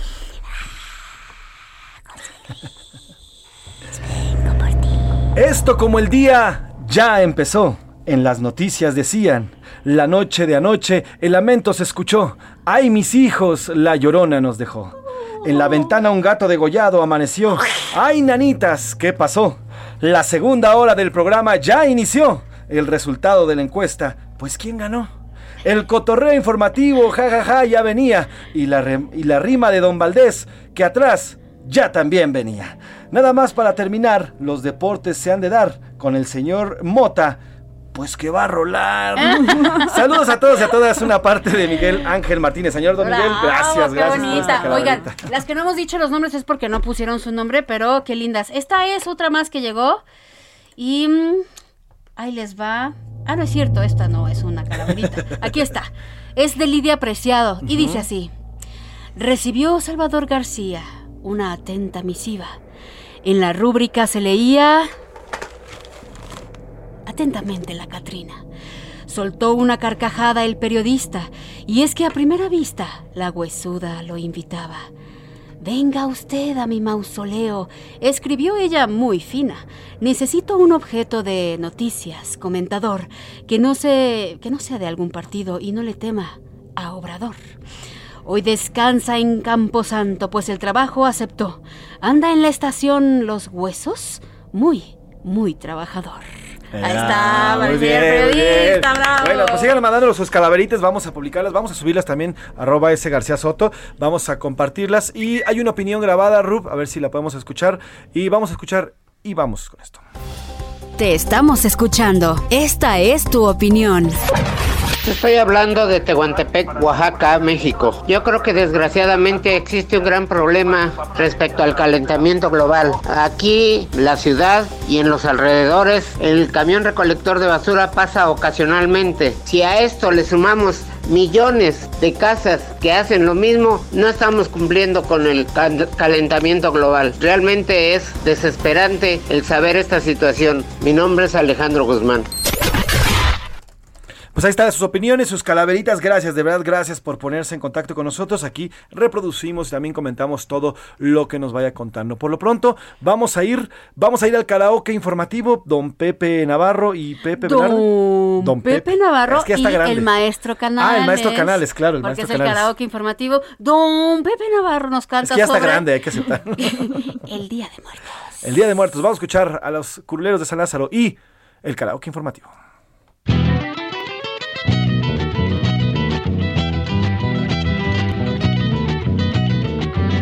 Canto para ella y él, para todos los que se extrañan, a todos los que se extrañan, canto para ella y él, siempre le recordaré, siempre le recordaré, a su risa y su mirada también les platicaré, en las noches estrelladas, con los muertos hoy hay cena. Con los muertos hoy hay cena, ya siento que están llegando, ya siento que están llegando, ya está la puerta abierta.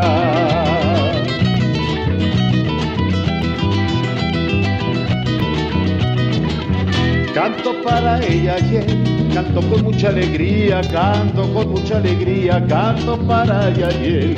La ofrenda ya preparé, la ofrenda ya preparé, y su tequila, su comida, su tequila, la ofrenda ya preparé.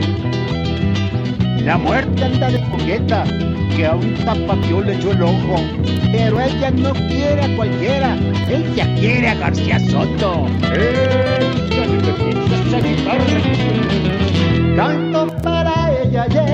para todos los que se extrañan, para todos los que se extrañan, canto para ella y él, siempre le recordaré. Siempre le recordaré a su risa y su mirada, también les platicaré a las noches estrelladas. Ya llegó la hora. ¿La hora de qué? La hora del cotorreo informativo. Rapidísimo, Priscila Reyes, Milka Ramírez. A ver, ¿qué traes hoy, Milka Ramírez de Cotorreo? Pues miren, como estamos hablando de cambio climático y concientizar un poquito, fíjense que hay un... Uy, mucho. Un muchote, perdón. Este, bueno, no sé, ¿ustedes qué hacen para cuidar el medio ambiente?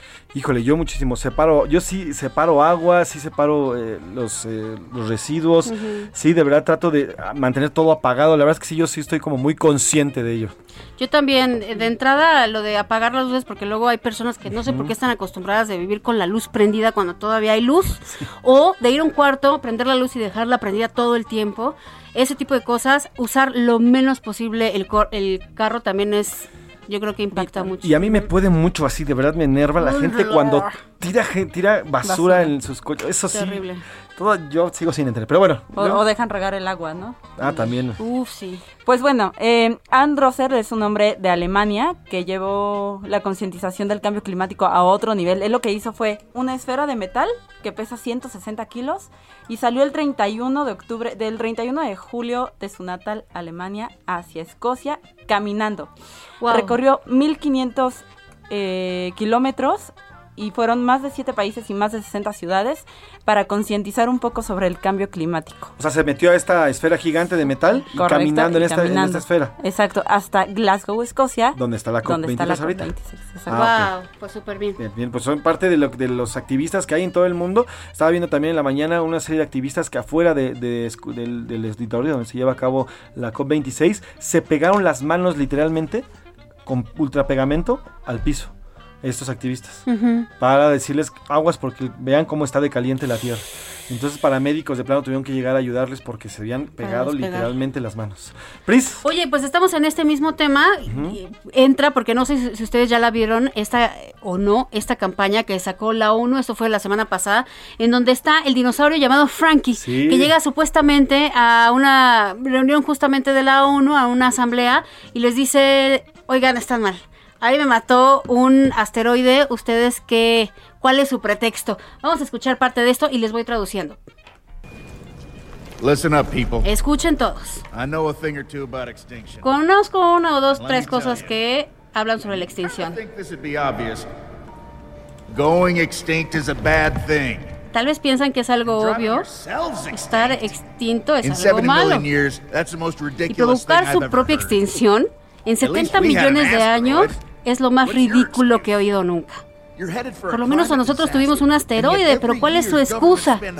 Y así sigue hablando este dinosaurio, hablando de este tipo de cosas que, de verdad, aunque usted crea o si usted piensa que es algo del futuro, no, no es del futuro. Sí, Esto está sucediendo ahorita. Es un promo que se lanzó el jueves rumbo a esta COP26 justamente. Entra este dinosaurio, es un, es un velociraptor, de esto que aparece en Jurassic Park. Entra por la puerta principal, todo el mundo se asusta porque está en este auditorio de la ONU. Y el, cuando todos se hacen para atrás, él se acerca al estrado. Y al final el mensaje es, en mí no estuvo, en nosotros no estuvo porque cayó un meteorito, pero en ustedes, ustedes sí está, no extinguirse. Y no están haciendo nada al respecto. ¿no? Exactamente. Fuerte el mensaje, fuerte el mensaje que se lanza en la COP26. Y a ver, le digo, ojalá que salgan buenos, buenos términos, que salgan buenos tratos para, pues para el mundo, porque al final esto ya no es de una nación, sino de todo el, el planeta completo. va a pasar justamente lo que nos estaba platicando Xochitl Galvez. O sea, la nación que no entre y que no se, se alinee con todos estos acuerdos, la van a empezar a castigar económicamente. Claro, porque por además no solamente son las afectaciones climáticas, sino también económicas. Así vamos es. a ir a una pausa, Priscila. ¿Con qué música nos vamos a ir? Nos vamos a recordar a este hermano eh, Dusty Hill que murió el 28 de julio, si usted lo recuerda. Estoy hablando de, de uno de los que estaban en ZZ Top. Esto es Lagrange. If mm-hmm.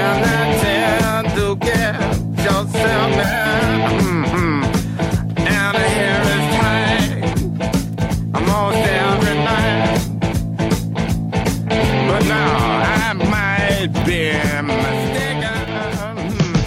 Estás escuchando A la Una con Salvador García Soto. Regresamos.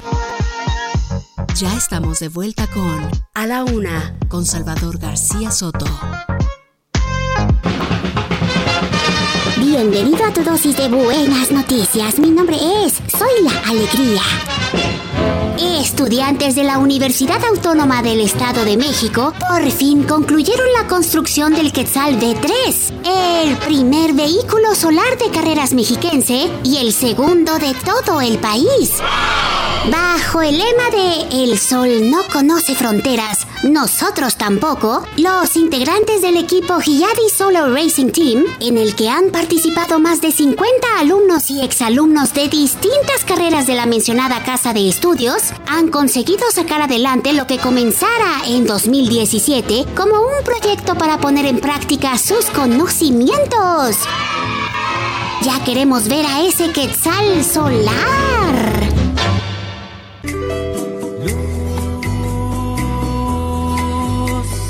Roja es la luz, luz de neón,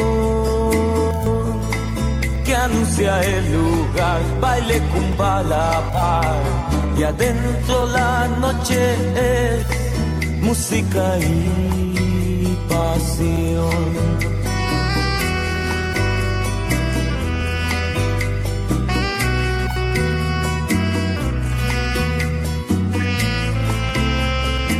Una de la tarde con 2 de la tarde con 31 minutos, 2 de la tarde, 2 de la tarde con 31 minutos. Oiga, qué gran canción, qué gran canción Kumbala que y ya sé por dónde vas y a quién estamos recordando con esta canción, Pris, que sin el saxofón esta canción es nada. Es nada y por eso puse Kumbala justamente. Sax lo perdimos en este año por complicaciones justamente del virus que nos aqueja.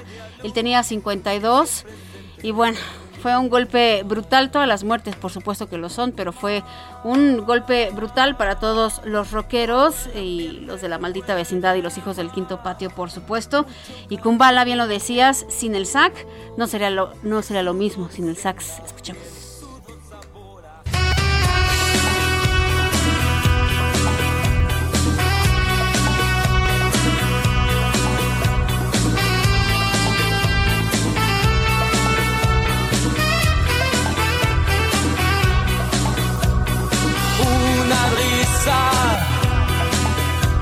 Una caricia. A la una, con Salvador García Soto. 2 de la tarde con 32 minutos, 2 de la tarde con 32 minutos. Oiga, y vamos a Puebla, vamos a Puebla porque esta madrugada eh, allá en Puebla, en el, en el pueblo de San Pablo Xochi- Xochimehuacán, una explosión, bueno, varias explosiones, todo se generó por una explosión que le seguían después otras dos, provocó la muerte de una persona. Se trata de un ducto de gas que estaba siendo pues extraído pues, ilegalmente, el famoso gachicoleo que también le llaman, y provocó esto una fuerte explosión y esto derivó en la muerte de una persona y miles de personas más resultaron evacuadas, Priscila. Las autoridades indicaron que en el lugar había una pipa supuestamente de la empresa Hidrogas conectada a la toma clandestina y para hablarnos al respecto tenemos a Claudia Espinosa en la línea. ¿Cómo estás, Claudia? Buen día, Clau. Muy bien, los saludo con gusto a ustedes y a los amigos del Heraldo Media Group para darles a conocer que este día pues se dio el balance de cómo van las actividades en la zona de la Junta Auxiliar de San Pablo Xochimehuacán, eh, de la capital del estado. Hay que mencionar que hasta este momento se mantiene el saldo de una persona fallecida.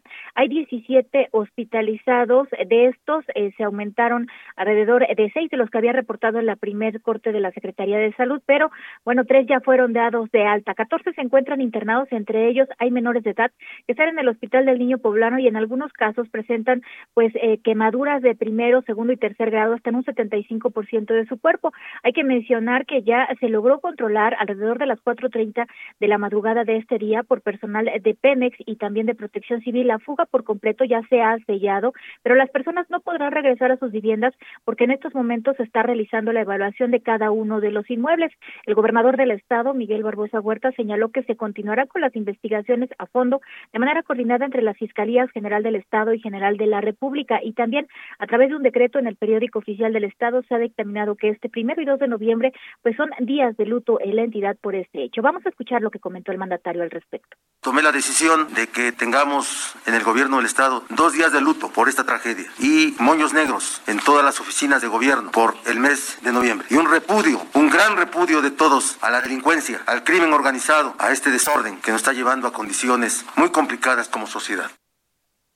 Hay que mencionar que también se ha establecido que comenzará una serie de investigaciones en torno a las diferentes empresas gaseras, como lo mencionaban al principio, en la zona se detectó una pipa de la compañía Hidrogas y 25 cilindros que estarían, bueno, pues a punto de ser rellenados de manera ilegal. También se está investigando a los propietarios del predio y, bueno, pues a las personas que hubieran estado alrededor. Se continúa con el trabajo de la Sedena, hay más de 1.400 elementos en la zona de las diferentes corporaciones para el retiro de los escombros y finalmente confirmar que de manera afortunada pues no haya alguna persona que se haya quedado en estas viviendas. Son 54 las casas que resultaron con graves afectaciones en un total de 110, de las cuales pues al menos 40 se consideran como pérdida total y comenzará en unos días el proceso de recuperación de las viviendas a cargo del gobierno del estado. Es la información de lo que ha sucedido hasta el momento de este incidente ocurrido aquí en Puebla el fin de semana. Eh, La cual te agradezco, Clau. Rápidamente nada más confirmar, son dos días de luto que se han decretado en el estado y el gobierno del estado va a cubrir todo, ¿verdad? Todas las necesidades de los afectados. Así es, el gobierno del estado estará cubriendo para los eh, pues lesionados toda la atención médica. Se encuentran los menores en el Hospital del Niño Poblano y los adultos en el Hospital del Norte de la Secretaría de Salud Estatal. También se estará haciendo la evaluación de las diferentes viviendas para cubrir los gastos y finalmente en estos momentos pues en los albergues se les está otorgando y más de 80 personas pues eh, la, la comida y la alimentación y también se comenzará con el pago de los daños una vez que se tenga el recuento final. Perfecto, Claudia, pues estamos en contacto cualquier cosa que vaya surgiendo por allá. Claudia Espinosa, gracias por tu reporte. Buenas tardes. Muy buena tarde. Pris, y si te parece, vamos a escuchar el momento que registraron algunos vecinos cuando ocurren estas explosiones.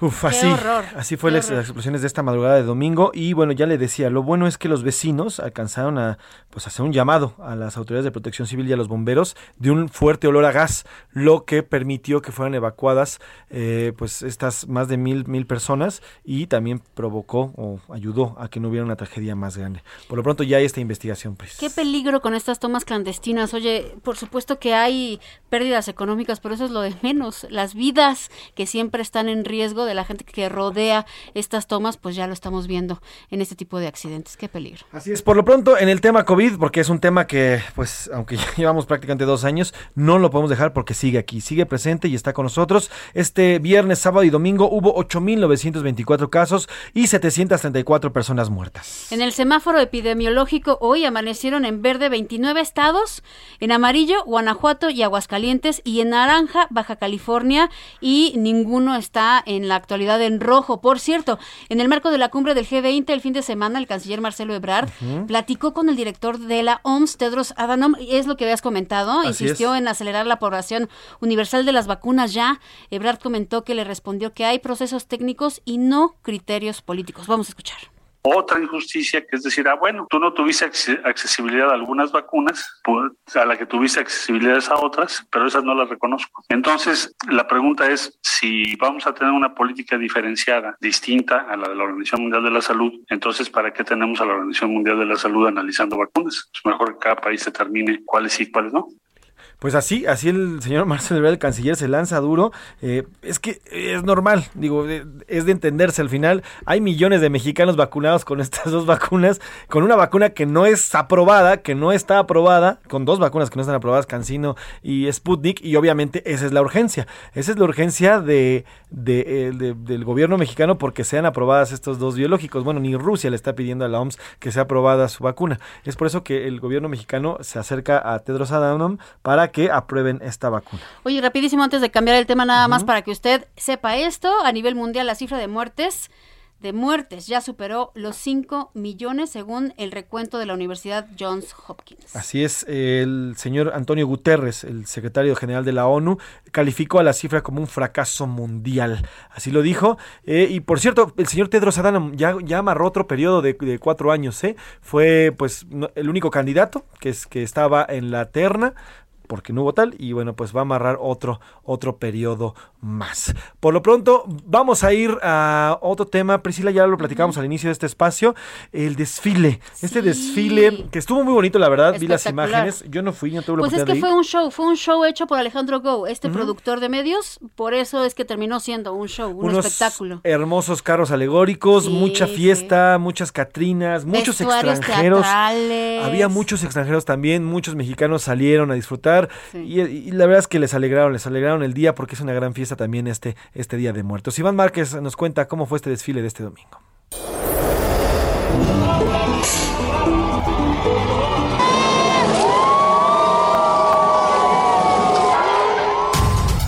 Bailarines, músicos, acróbatas, carros alegóricos, catrinas, alebrijes, cultura y tradición. Fue parte de lo que se vivió este domingo con el desfile internacional de Día de Muertos en la capital, con un ambiente lleno de cempasúchil, papel picado y muchos colores.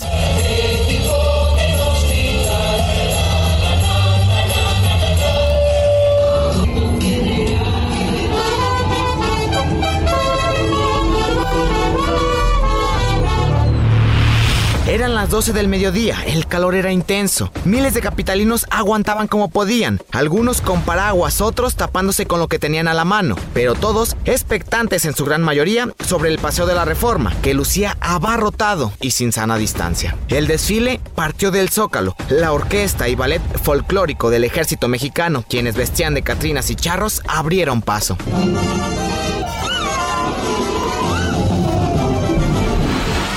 Seguido por los primeros carros alegóricos con cantantes como María León y Laura León.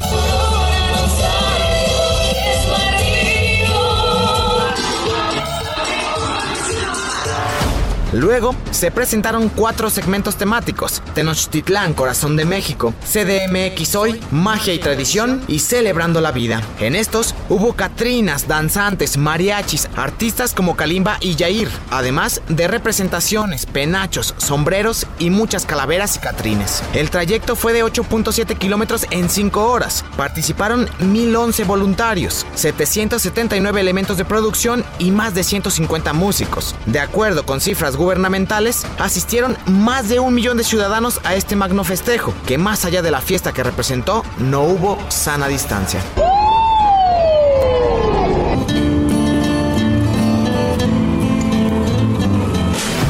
Para la una con Salvador García Soto, Iván Márquez.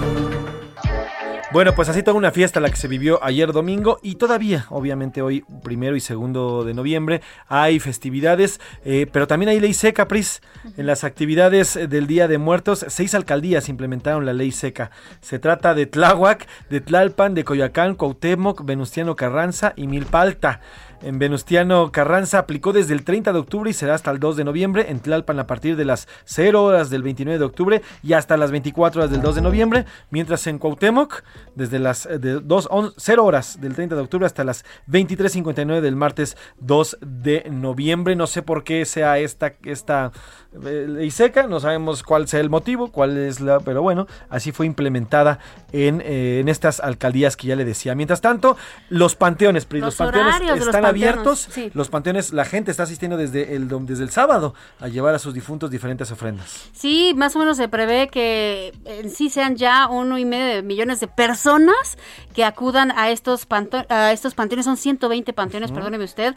Y los horarios son Iztacalco de 11 a 23 horas, Iztapalapa de 8 a 16 horas, en Tlalpan de 8 a 17 horas, en Coajimalpa de 8 a 18 horas, en Azcapotzalco de 8 a 17 horas, en la Magdalena Contreras de 9 a 17 horas, en Miguel Hidalgo de 8 a 17 horas, en Gustavo Amadero de 9 a 17 horas y en Venustiano Carranza de 8 a 17 horas. Todos estos camposantos están abiertos para que vaya usted a visitar, si es que es su costumbre, eh, a sus muertos, a sus difuntos, vaya a celebrarlos, a recordarlos. Eh, no hay más que las restricciones de sanidad, son las únicas que existen. Ustedes pueden llevar esta convivencia que muchas personas suelen hacerlo, eh, convivir alrededor de las tumbas y tener estas prácticas. Así que, como ve, abiertos todavía tiene tiempo. Acaba usted de escuchar a la una y se puede lanzar para allá. O seguramente está escuchando también una que otra persona a la una con su difunto.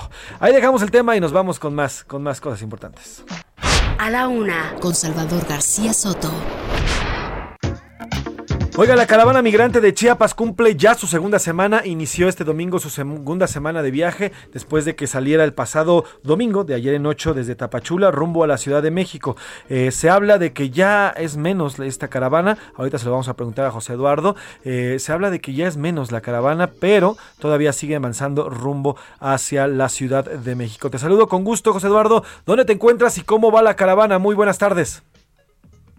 José Luis Priscila, buenas tardes, los saludo con gusto. Bueno, nos encontramos justo en la comunidad de Valdivia, a aproximadamente 115 kilómetros de donde esta caravana inició su curso hacia la Ciudad de México. Hablo de Tapachula. Hemos recorrido 115 kilómetros ya y la meta por llegar hoy es el municipio de Pijijiapan, que está aproximadamente 14 kilómetros de esta comunidad donde nos encontramos hoy varados, descansando un poco por el incesante sol que ha alcanzado ya 39 grados centígrados eh, muchísimo calor el que se está resintiendo en estos momentos aquí en esta parte de territorio chiapaneco. Y bueno, respecto a la condición de la caravana, en número, la caravana sigue con esta cantidad fuerte de personas, según estimaciones, según el último censo que realizaron activistas eh, que dirigen este movimiento, hablo de Luis eh, García Villagrande y Dinero Mujica, pues se habla de más de cuatro mil personas.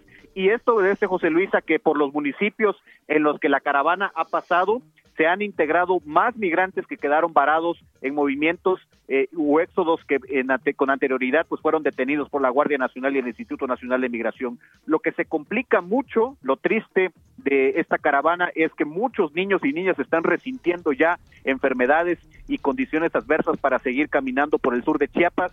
Al menos 150 menores de edad están presentando, ojo, enfermedades respiratorias como neumonía, bronquitis, algunos otros que son asmáticos o asmáticas que también están resintiendo ya daños en las vías respiratorias. Y a esto sumamos también las complicaciones de eh, enfermedades cutáneas que están surgiendo debido al intenso calor y luego que se presenta mucha lluvia y luego regresa la humedad y el calor. Todo esto ha complicado el caminar de la caravana que a decir verdad pues no ha avanzado mucho, es para que este movimiento ya estuviera saliendo del territorio oaxaqueño y apenas estamos a la mitad del camino en lo que respecta a territorio chiapaneco. Así que se complica el caminar de la caravana en estos días que llevamos aquí por el sur de Chiapas, José Luis. José Eduardo, quiero preguntarte en esto sobre las enfermedades respiratorias que han detectado. ¿Hay algún control de COVID en específico? Si les hacen pruebas, si hay algún, no sé, servicio de salud, alguien que se acerque a ellos para hacerle algún tipo de prueba y no se vayan a contagiar de COVID?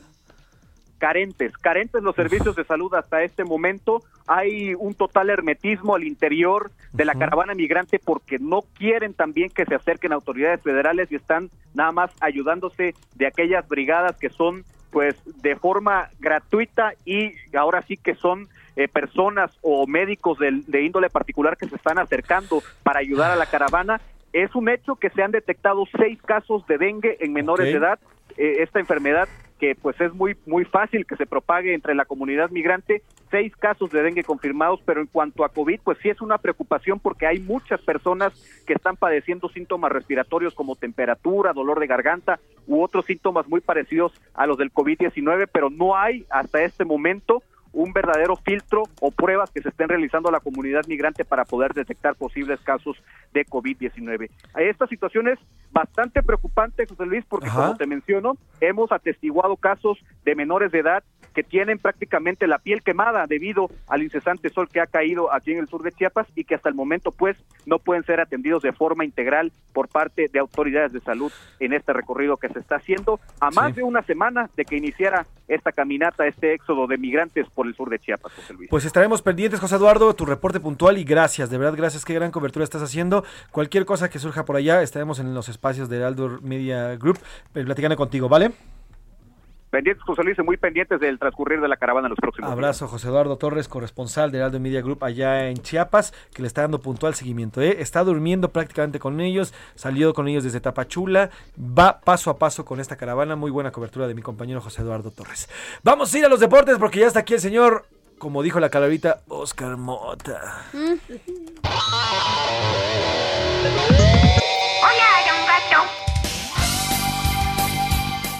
Señor Oscar Mota, ¿cómo está usted? Mi querido Mafren, ¿cómo, ¿Cómo estás, está, José? Luis Sánchez? Mi ¿Todo querida? Pris, les mando Hola. un gran abrazo. ¿Escuchaste la calaverita? No, y- eh, con eso precisamente quería empezar. eh, A ver. venía yo, obviamente, manejando para acá. Y fue como de, salí en la portada. O sea, le mando un gran abrazo a don Héctor Valdés, le quedó realmente muy padre. Ah, pero te estamos hablando de la calaverita del público. Ah, no, no, esa no. A ver, ¿No la por favor, no, yo estoy, la, la de don Héctor Ay. Valdés, a ver la otra. La- mientras tanto. ustedes platiquen y yo la Mientras busco. tanto, La busco. Porque esa calaverita que ahorita me presentó se, se escuchó como del, del barrio, como de la Por prepa eso. donde yo andaba, cosas no, así, es ¿no? que el radio escucha sí le hizo con aquí de role la mota. y- refiriendo- refiriéndose a usted, señor Oscar Me Mota. gustó, me gustó. En lo que la volvemos a encontrar y agradeciendo obviamente el detalle. Pues rápidamente, un fin de semana con muchísima información, Sí. temas puntuales de fútbol. Mi estimado Mafren, eh, pues tu América, ¿no? Eh, vuelve a perder. Algunos ahí quejándose, ¿no? De que, ay, acuchillaron a la... Amé-". No lo sé si sea tan exagerado. La realidad es que sí, Cruz Azul hizo un poquito más, lo cual le termina dando este penal de último minuto que termina anotando y bueno, se lleva 2 a 1, ya solamente queda una jornada. No es que el América esté en una crisis, ni mucho menos. No, ya está No, calificado, vamos. Claro, pero ¿cómo vas a cerrar, no? O sea, lo dijo el propio Solari, vamos a escuchar, tenemos las palabras de Santiago Solari y de eh, Juan Reynoso, técnicos de América y Cruz Azul respectivamente, y lo platicamos rápidamente. Ha sido un año realmente, el, el semestre muy apretado y los partidos se repiten cada muy poco tiempo. La final la jugamos hace poco más de 48 horas. Bueno, hoy se dio y, y creo que eso él más lo valora la afición que, que nosotros, ¿no? Pero sí hemos tenido un crecimiento. Lo puede justificar un poco así eh, Solari. Dice, bueno, acabamos de jugar el jueves, pero bueno, tampoco es como que no supieran, ¿no? Sí. Para eso está, ¿no? Para eso les pagan una lana. Ahora, Por yo creo que a la América le faltan dos cosas. Alguien que sirva balones. Así es. Porque nadie está sirviendo. Y alguien que los meta. Y recambios, y recambios también poderosos, ¿no? Porque obviamente termina como que acabándose el gas en los últimos 20 minutos, ya no tienen eh, sentido de respuesta. Y vamos a ver cómo viene esto con tema de liguilla. Paso rápidamente y continúo en temas de fútbol porque es información del día de hoy. Hace unas horas, en un par de horas, se acaba de confirmar una nueva sanción de la FIFA para Sí. México. Ya sabemos por qué, por este famoso Por grito. este grito. Dos nuevos partidos eh, que tendrá en la eliminatoria puerta cerrada. La gente no entiende, no hasta pues lo hemos platicado mil veces aquí, hasta el hecho de que le quites puntos y que de plano hijo, ya, ya se eh, pueda tener un tema comprometido, ¿no? De, de no ir a mundial. O que de plano saquen a la gente y, y todos estén señalando y digan, este es el infeliz que está gritando. Sáquenlo, solamente así se va a entender. Raúl Jiménez acaba de anotar gol hace un par de minutos eh, con el, obviamente, Wolverhampton, que le va ganando al Everton. Y también en temas, por supuesto, tanto de box, el fin de semana Jackie Nava se coronó campeona diamante del CMB en una gran pelea contra la Barbie Juárez, una gran pelea que tuvieron estas dos eh, boxeadoras. Insisto, gana Jackie Nava. Y en béisbol, para los amantes de la pelota caliente, como dicen, eh, va ganando todavía el equipo de Atlanta, la Serie Mundial 3 a 2, pero gana el equipo de Astros de Houston. Aquí el tema es que José Urquidi, mexicano, obtiene su segundo triunfo en esta Serie Mundial. Ya había ganado hace un par de años también un, un, este, un- una partida. Con esto tiene entonces tres triunfos en una Serie Mundial, algo que ni siquiera Fernando Valenzuela logró. Entonces, histórico lo de José, José Urquidi. Eh, Oye, ya viene la Fórmula 1. Los pilotos están dando vueltas por todos lados en la Ciudad de México. Y no solamente la Fórmula 1, también es el fin de semana con Canelo Álvarez contra Caleb Ah, claro. Plant. Entonces, sábado eh, Canelo, el domingo Fórmula 1. Entonces, yo diría que vayan descansando su, su- su hígado y todo eso, ¿no? No. Para este fin de semana. Descansando normal y deja el Por favor, Por sí. Dios, señor Oscar Mota. Así cerraba la calaverita que te menciona. Nada más para terminar, los deportes se han de dar. El señor Mota da rola. ¡Ay, me gusta! Por, muchísimas gracias. Ahorita me la mande, por favor. Señor Muchísimas Oscar Mota, gracias por los deportes. Hoy un gran día para. Vamos al entretenimiento con Priscila Reyes. Si